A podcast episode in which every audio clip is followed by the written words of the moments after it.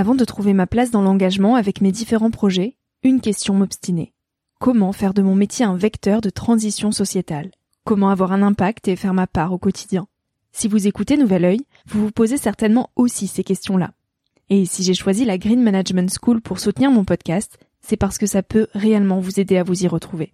Se former au métier de la transition écologique, ce n'était pas si accessible il y a quelques années, mais ça l'est aujourd'hui. Ça l'est tellement que l'on ne sait plus qui croire, quelle formation entreprendre, ni ce que ça vaut. Alors j'ai fait les recherches pour vous, et j'ai trouvé l'école que j'aurais tant aimé faire il y a quelques années, quand j'étais paumée. Des cours approfondis sur le climat, la biodiversité, l'agronomie, la géopolitique, mais aussi sur les modèles économiques vertueux, le tout dispensé par des spécialistes et des personnalités inspirantes. Créer un autre lendemain que celui qui s'annonce, c'est leur mantra, et derrière cette idée, la mission de Green Management School est de former de nouveaux managers capables de transformer les entreprises et les organisations de l'intérieur. Toutes les informations sont en description.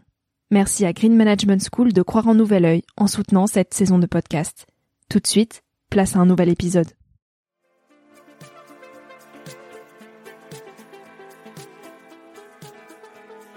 Bienvenue sur Nouvel Oeil, le podcast pour ma génération, les millennials.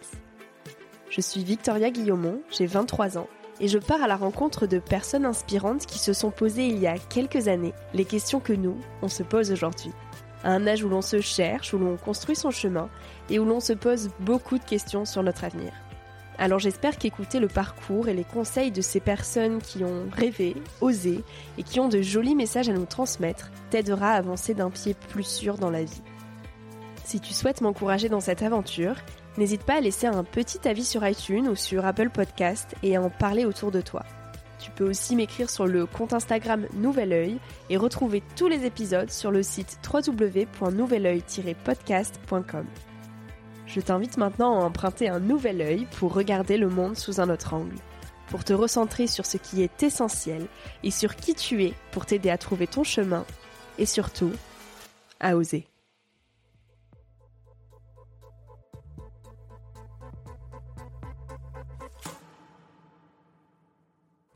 Ça m'a permis de développer ma patience parce que j'étais assez impatiente et je pense qu'en plus la société un peu dans laquelle on vit en France, euh, quand on voit par exemple, bah, rien que si on reprend l'exemple des réseaux sociaux, mais sur YouTube, etc., on est beaucoup dans une société de zapping où tout va très vite tout le temps et euh, je me suis rendu compte de ça, ouais, que j'avais perdu en fait des fois la patience d'écouter une conversation, de lire un article, des choses comme ça, prendre le temps de vivre aussi l'instant présent, pas être dans le futur ou le passé.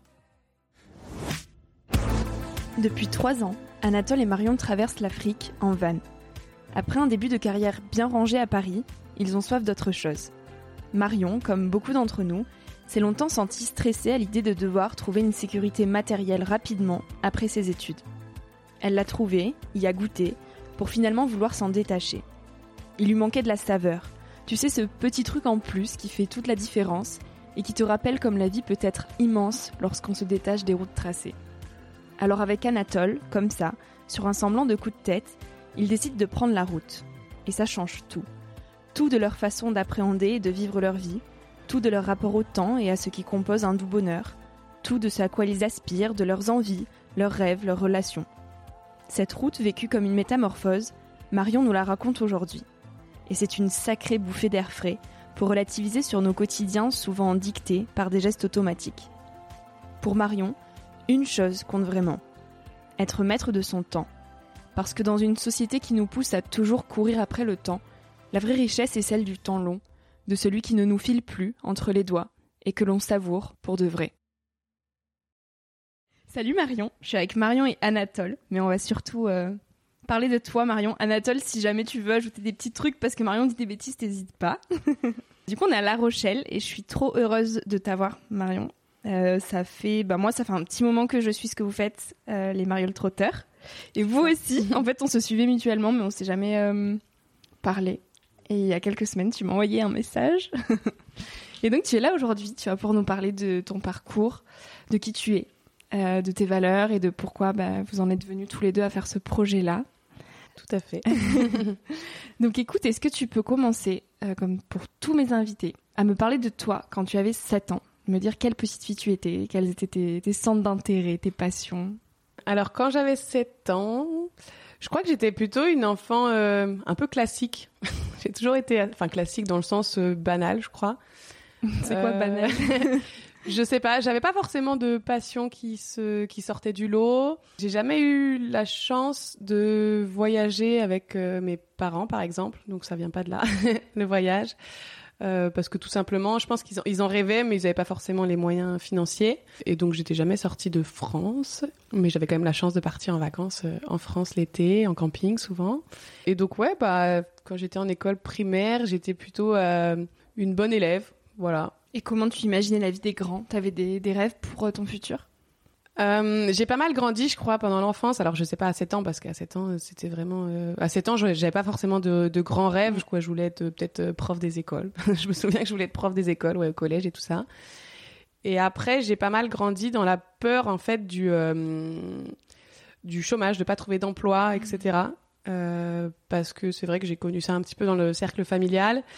Et je me souviens avoir fait toutes mes études. Et d'ailleurs, c'est pour ça aussi que j'ai fait des études et que je voulais avoir des bah ouais, que je, que j'étais, je pense, euh, enfin que je suivais à l'école, c'est parce que j'avais vraiment très peur, euh, mais ça jusqu'en master 2, de pas trouver d'emploi en fait, et, euh, et d'être en situation de précarité, enfin d'être pauvre en fait tout simplement. Et ça, ça m'a pas mal terrorisé, je crois. Et, et, il a fallu un petit travail pour s'en mmh. détacher et oser tout quitter. Et, et du coup, quelles sont les études que tu as faites et comment tu te sentais pendant ces périodes, ces années d'études? Alors moi j'ai fait j'ai fait un bac S euh, pas parce que j'aimais les maths mais parce que j'avais des bonnes notes en maths et on m'a dit il faut faire un bac S donc j'ai fait mhm. ça. je me suis jamais trop euh, voilà j'ai suivi le parcours un peu classique. Euh, enfin j'ai eu la chance d'aller jusqu'au bac S quand même. Après j'ai fait une vu que ça me plaisait pas trop du coup les, les sciences je suis partie en fac d'économie mhm. parce que je voulais comprendre le monde dans lequel on vivait en fait. je trouvais que bah, le bac S m'avait rien appris à part J'avais eu le bac parce que j'étais bonne élève, mais que, enfin, je m'accrochais, mais euh, voilà, ça m'avait pas intéressé et je voulais vraiment comprendre le monde dans lequel on vivait. Ça, je me souviens de ça très bien. Et donc, j'étais allée en, fac euh, d'économie et de sciences humaines. Bon, à la fac, euh, voilà, parce que j'étais, parce que j'étais sérieuse, bah du coup, j'ai réussi, mais pas forcément par passion. Et puis après, en licence 2, j'ai voulu m'intéresser aux ressources humaines et c'était pas forcément des options présentes dans ma fac. Et donc il y avait pas forcément de de, de propositions en France. Enfin fallait que je bouge. Enfin ça, ça m'allait pas trop. Fallait aller à Paris je crois on m'avait dit. Et je voulais pas aller à Paris. Pas du tout. J'avais pas les moyens je crois d'aller à Paris. Mmh. ça me faisait trop peur. C'était une question de moyens ou juste la ville qui te faisait peur? Euh, non de moyens. Euh, parce que j'étais allée à la fac parce que euh, bah, j'avais pas j'avais pas envie de prendre un crédit et j'avais mmh. du coup les mes parents n'avaient pas forcément les moyens de me payer une école euh, plus chère. Donc c'était un peu la suite logique d'aller à la fac pour moi et, euh, et du coup, je suis partie à Montréal. Hmm. Donc j'ai fait un échange, en fait, ma licence 3 à Montréal, euh, où j'ai pris option ressources humaines. Et après, je suis rentrée en France pour faire un master. Au début, c'était plus ressources humaines, le master 1. Enfin, il y avait option ressources humaines. Et puis en m'inscrivant, ils ont proposé l'option euh, gestion d'entreprise sanitaire et sociale. Et là, j'ai eu un déclic. En fait, j'y avais pas pensé, tout simplement.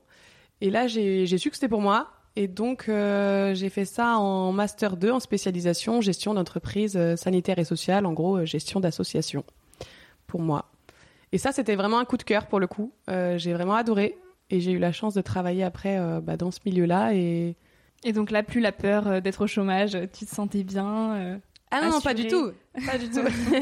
non, non, j'ai j'ai eu la chance. Bah, après, on a bougé avec à Paris avec Anatole parce que bah, parce que lui a eu une proposition à Paris pour une start-up. Et donc, euh, je me suis dit, bon, allez, pour commencer une carrière, euh, bon, enfin une carrière, pour avoir un job, un premier job, Paris, c'est pas le skate pire. Et donc, euh, on a bougé sur Paris. Et j'ai trouvé assez rapidement un, un, poste de chargé de développement dans une petite association dans le logement des jeunes actifs et migrants. Je suis très vite passée responsable développement parce qu'on a développé très très fortement l'association à cette époque-là. Et, euh, et, donc j'ai eu la chance d'avoir beaucoup de responsabilités, beaucoup de reconnaissance hmm. aussi au travail. Et du coup, vous étiez tous les deux à Paris avec des jobs que vous aimiez et euh, qui vous offraient quand même une certaine stabilité et euh, un quotidien confortable. Et vous avez décidé de partir en Afrique. C'est ça. Pourquoi avoir décidé comme ça de quitter cette stabilité qui que justement tu cherchais à atteindre parce que ça te faisait peur de ne pas l'avoir et quand tu l'as eu, tu as décidé de partir. Qu'est-ce qui s'est passé?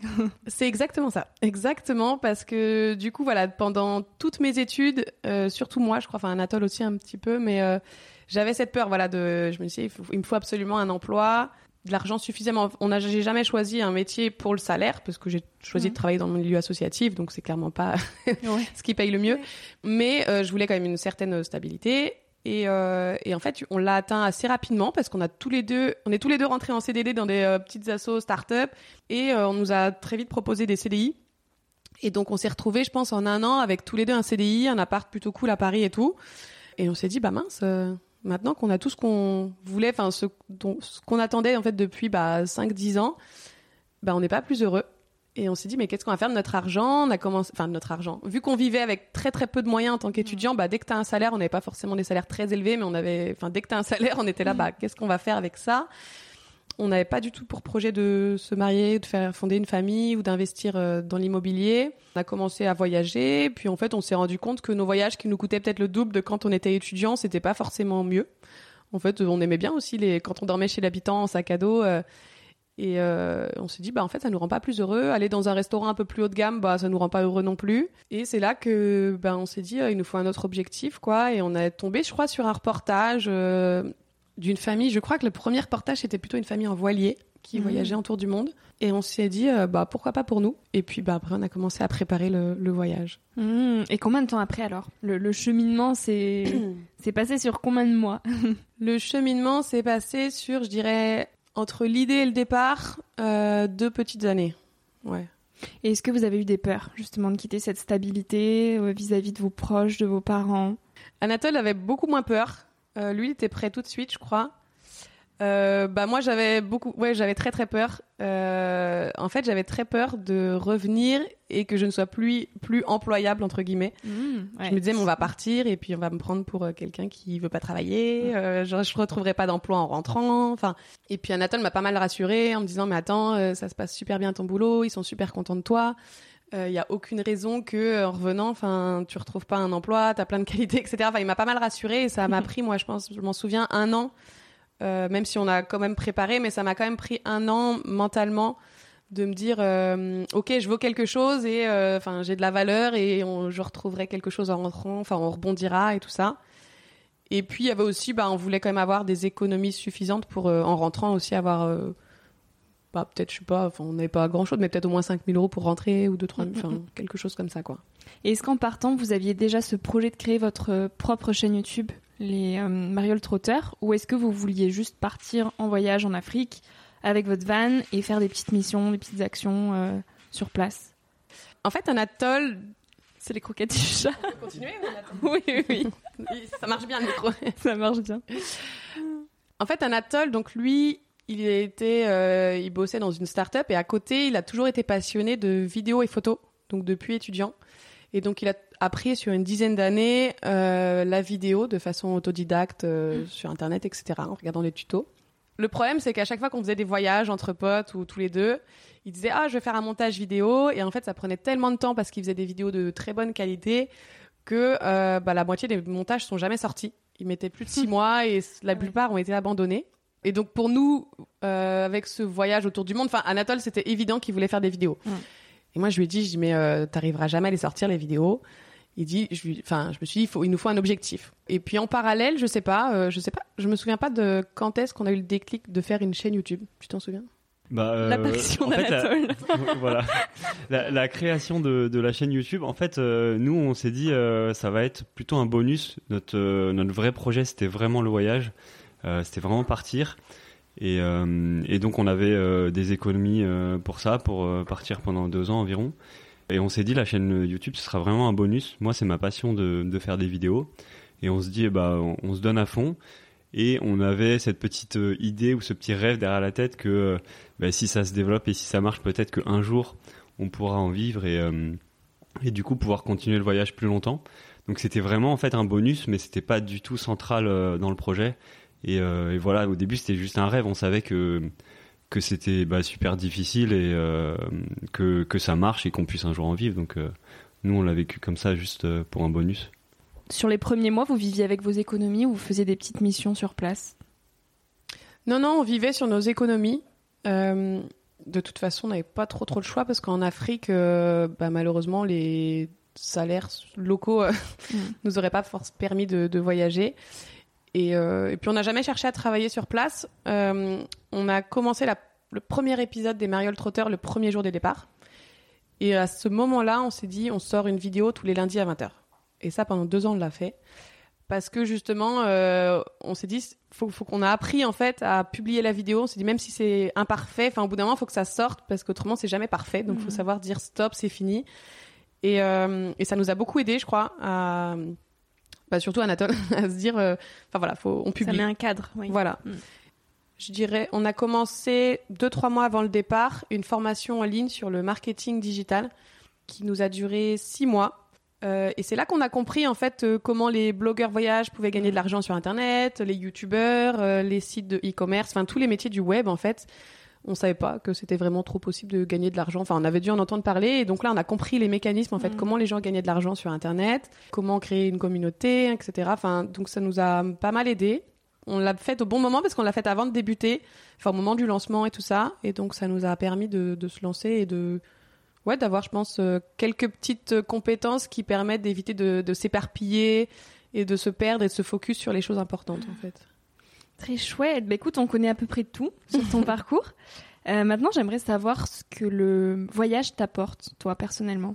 Ça m'a apporté pas mal de de savoir-être, je crois, et savoir vivre. Ça m'a permis de développer ma patience, parce que j'étais assez impatiente. Et je pense qu'en plus, la société un peu dans laquelle on vit en France, euh, quand on voit par exemple, bah, rien que si on reprend l'exemple des réseaux sociaux, mais sur YouTube, etc., on est beaucoup dans une société de zapping où tout va très vite tout le temps. Et euh, je me suis rendu compte de ça, ouais, que j'avais perdu en fait des fois la patience d'écouter une conversation, de lire un article, des choses comme ça.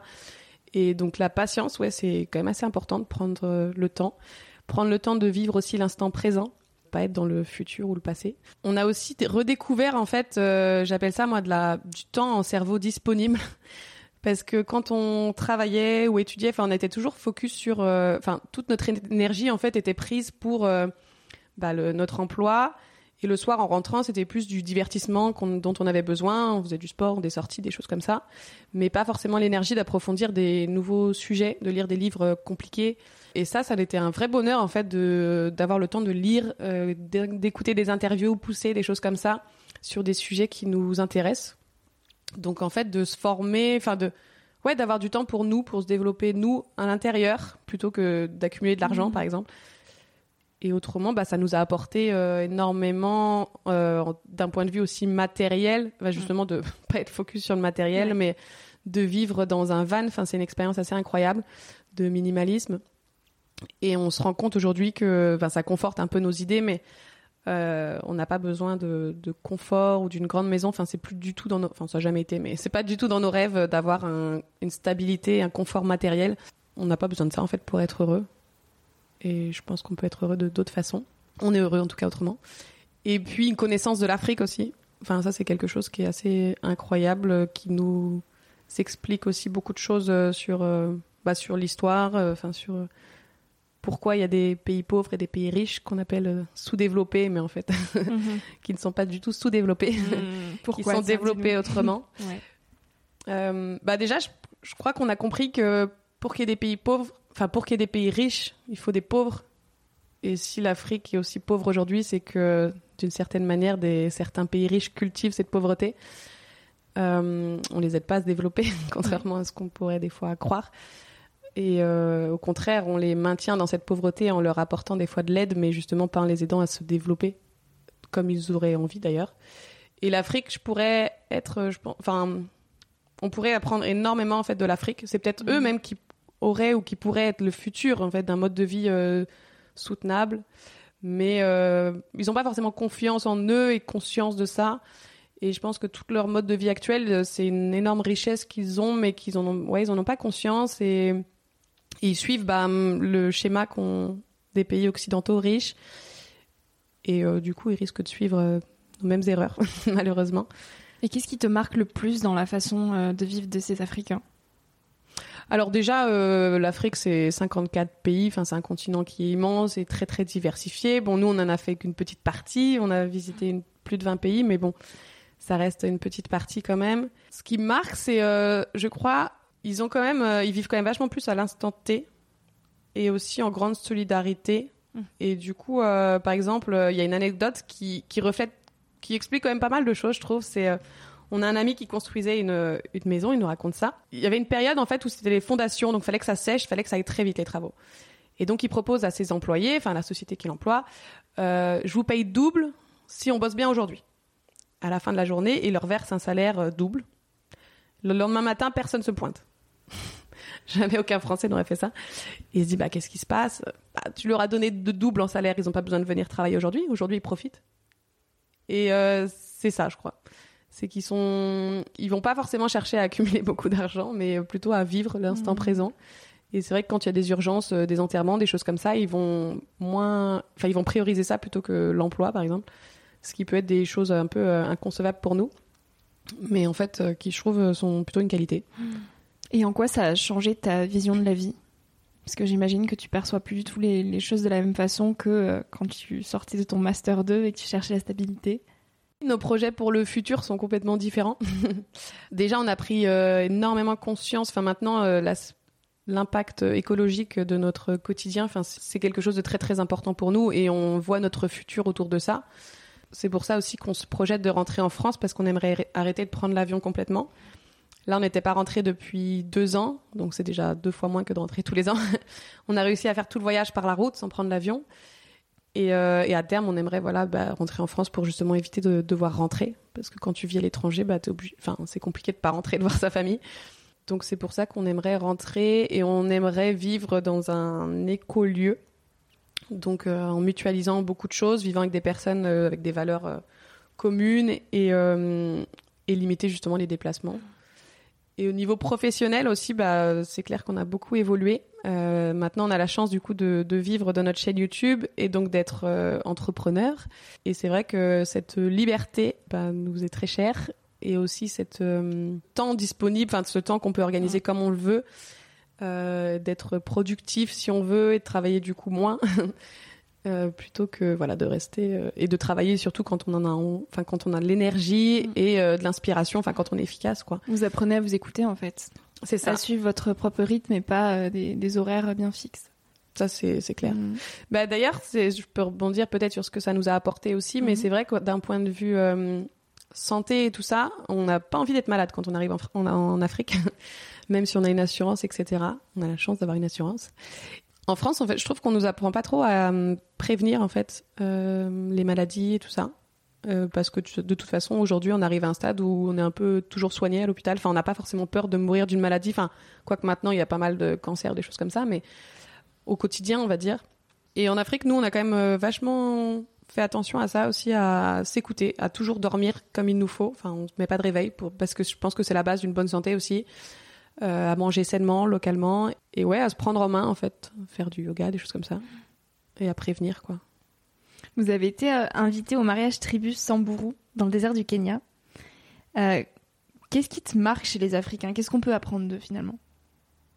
Euh, c'est pas facile comme question parce que du coup c'est un peu deux choses différentes parce que la tribu Samburu, enfin c'est quelque chose, c'est une tribu au fin fond du Kenya, Mm.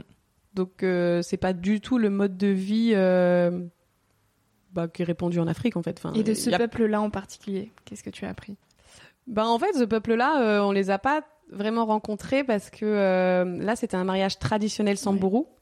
Mais ce qui était très très drôle, c'est que quand on s'est retrouvés à la soirée, donc ils étaient tous- en tenue samburu, mais c'est plus du tout des samburu qui vivent de façon traditionnelle. Euh, Il y en a plein, c'était des docteurs, des médecins qui vivaient à la capitale. Et en fait, on avait un peu les mêmes modes de vie. Au final, on avait beaucoup de points communs. On s'est rendu compte de ça, qu'on avait beaucoup de points communs. Et... C'est peut-être pas le meilleur exemple du coup. Comme lequel? Tout était très simple quand on discutait. Autant avec certains peuples, c'était pas forcément le cas.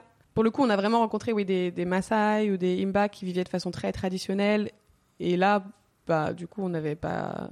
Enfin, on a à la fois beaucoup de choses en commun parce qu'on reste des hommes. euh, Mais sur les modes de vie, c'est vrai que bah, c'est pas du tout euh, les mêmes. Que ces personnes-là, bah, elles avaient l'apparence de vivre en tribu ou pas. Et en fait, pas du tout. Et il y avait une égalité euh, homme-femme quand même assez marquée. Euh, ils, étaient- bah, ils avaient accès à tous les moyens de communication comme nous. Vous échangez en anglais avec eux? Oui, bah voilà, justement, ils parlaient anglais parce que du coup, ils avaient fait des études. Qu'est-ce que tu n'as pas appris dans tes cahiers d'école et que tu aurais aimé savoir plus tôt? J'ai appris euh, que j'étais une multipotentielle, multipotentielle plutôt en français. J'étais tombée sur une conférence et je crois qu'elle a fait beaucoup de bruit cette conférence parce que je réentends ce terme euh, régulièrement maintenant. Alors c'est peut-être pas de cette conférence, mais en tout cas ce terme-là c'est popularisé, je crois. Et à l'école, on, on t'apprend à trouver un métier, enfin te spécialiser à la fac ou dans une école, enfin dans quelque chose. Et j'ai eu la chance au final d'arriver sur un master à la fin, à la fin de mon parcours, euh, qui du coup ne m'a pas du tout spécialisé parce qu'on m'a préparé à, prendre un poste de direction. Donc en gros, c'est bah, justement euh, réussir à parler avec euh, beaucoup de techniciens, mais de toi pas être technicienne. Et, j'ai compris plus tard qu'en fait j'étais faite pour ça, je crois, parce que je suis ouais multipotentielle. Donc c'est pour ça que j'avais des bonnes notes un peu partout, mais des bonnes notes nulle part en même temps. Enfin voilà, j'avais la moyenne partout. Enfin j'avais les mêmes notes dans toutes les matières en fait. Et dans la vie, enfin, je crois que je suis comme ça encore. De, je m'intéresse à pas mal de sujets. J'arrive à capter des nouveaux sujets euh, très rapidement, ou à aussi à parler sur beaucoup de domaines particuliers. Mais par contre, je je suis pas forcément passionnée dans des sujets en particulier. Et donc, euh, je pensais que c'était un défaut. Et en fait, euh, je pense pas. Enfin, maintenant, je sais que ça peut être une Mhm. qualité.